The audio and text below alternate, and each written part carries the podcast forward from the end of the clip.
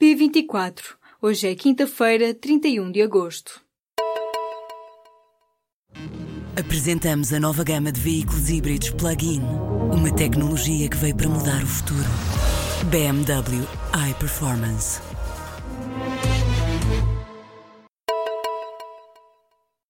Primeiro-Ministro garantiu nesta quinta-feira que o grau de ameaça terrorista em todo o país mantém-se moderado. António Costa confirmou que houve uma reunião com as principais forças de segurança na quarta-feira à noite para avaliar o risco de ameaça terrorista, mas que foi decidido manter o nível de alerta. A informação tinha sido confirmada pela Secretária-Geral do Sistema de Segurança Interna nesta quinta-feira. Helena Fazenda explicou à agência Lusa que o comunicado foi emitido porque circulavam rumores sobre a subida dos níveis de alerta contra o terrorismo terrorismo em Portugal. Também a Ministra da Administração Interna garantiu nesta quinta-feira que não houve uma ameaça terrorista efetiva a Portugal. Em resposta aos jornalistas, Constança Urbano de Souza referiu que não há esse indício em concreto que possa haver um atentado terrorista no local A ou B. A economia portuguesa cresceu 2,9% no segundo trimestre deste ano face ao mesmo período do ano passado. Os dados foram divulgados pelo Instituto Nacional de Estatística. Os valores constituem uma ligeira revisão em alta dos dados provisórios divulgados a 14 de agosto. Na altura, o INE apontava para um crescimento de 2,8%. O Tribunal Constitucional aceitou nesta quinta-feira a candidatura do Movimento Independente pela Amadora. A candidatura independente tinha sido rejeitada pelo juiz Nuno Tomás Cardoso, o mesmo que recusou as candidaturas independentes de Isaltino Moraes e de Sónia Amado Gonçalves em Oeiras. A candidatura independente na Amadora tinha sido rejeitada pelos mesmos motivos, nomeadamente problemas com a identificação dos candidatos na recolha de assinaturas.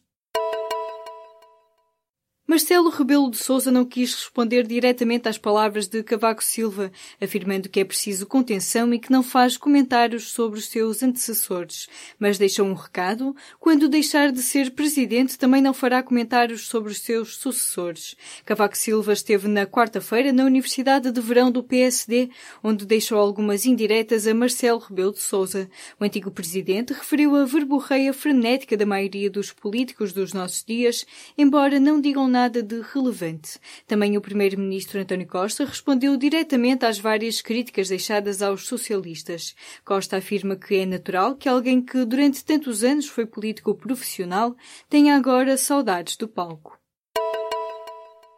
A polícia francesa deteve um homem de 24 anos suspeito de estar envolvido no desaparecimento de uma menina de origem portuguesa de 9 anos.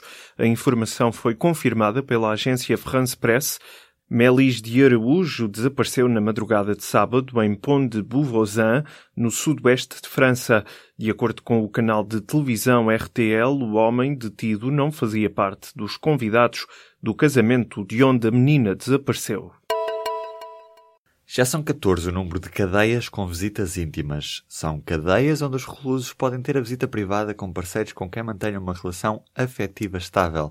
A ideia, diz o Diretor-Geral dos Serviços Prisionais, é ter salas para visitas íntimas em todo o território nacional, o que não quer dizer que seja em todas as prisões. Dados avançados pela Direção-Geral de Reinserção e Serviços Prisionais mostram que no ano passado houve mais de 5 mil visitas íntimas em 10 estabelecimentos prisionais, um dos quais feminino. Quem pode pedir estas visitas são os reclusos condenados apenas superiores a 3 anos, sem saída precária há pelo menos meio ano e que façam prova de ter uma relação afetiva considerada estável.